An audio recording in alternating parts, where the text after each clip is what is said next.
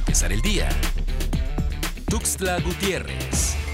Luego de que se diera a conocer la desaparición de una pequeña niña de 8 años de edad, quien cayera al río Amarillo, a la altura del puente Tivoli, en San Cristóbal de las Casas, la búsqueda se ha extendido por más de 12 horas, en una intensa labor que realizan elementos de la Policía Municipal, hasta el momento, sin suerte. La legalización de la marihuana, de acuerdo a la organización Mujer Canábica, va más allá de permitir, sin sancionar, que la población mayor de 18 años consuma o no dicha sustancia. Su legalización para el país podría beneficiar al campo mexicano al sembrar cáñamo de cannabis. El próximo miércoles 25 de noviembre se conmemorará el Día Internacional de la Eliminación de la Violencia contra las Mujeres, fecha que se celebra desde hace 39 años con la finalidad de promover acciones de sensibilización y denuncia sobre la violencia que sufren las mujeres en el mundo al ser discriminadas por su género.